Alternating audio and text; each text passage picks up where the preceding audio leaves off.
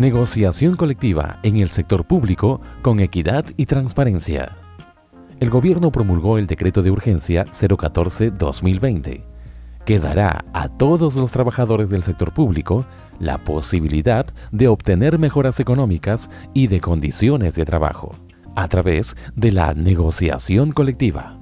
Gracias a ello, tendremos servidores públicos más motivados y capacitados, lo cual se traducirá en mejores servicios para los ciudadanos.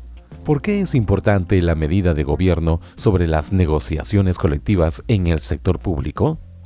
Porque ahora todos los servidores públicos podrán participar de la negociación colectiva, no solo un grupo reducido porque negociando, los empleados públicos podrán ponerse de acuerdo con sus entidades para lograr beneficios económicos y no económicos como capacitaciones, servicio de guarderías, entre otros.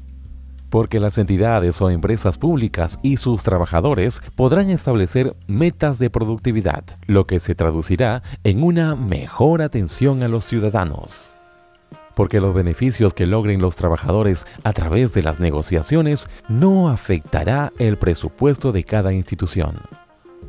Porque la medida permitirá un uso adecuado y eficiente de los recursos del Estado.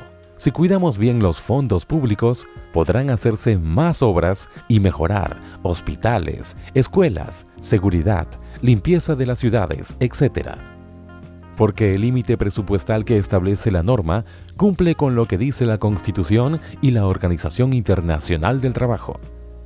1. Tribunal Constitucional. 2. Organización Internacional del Trabajo.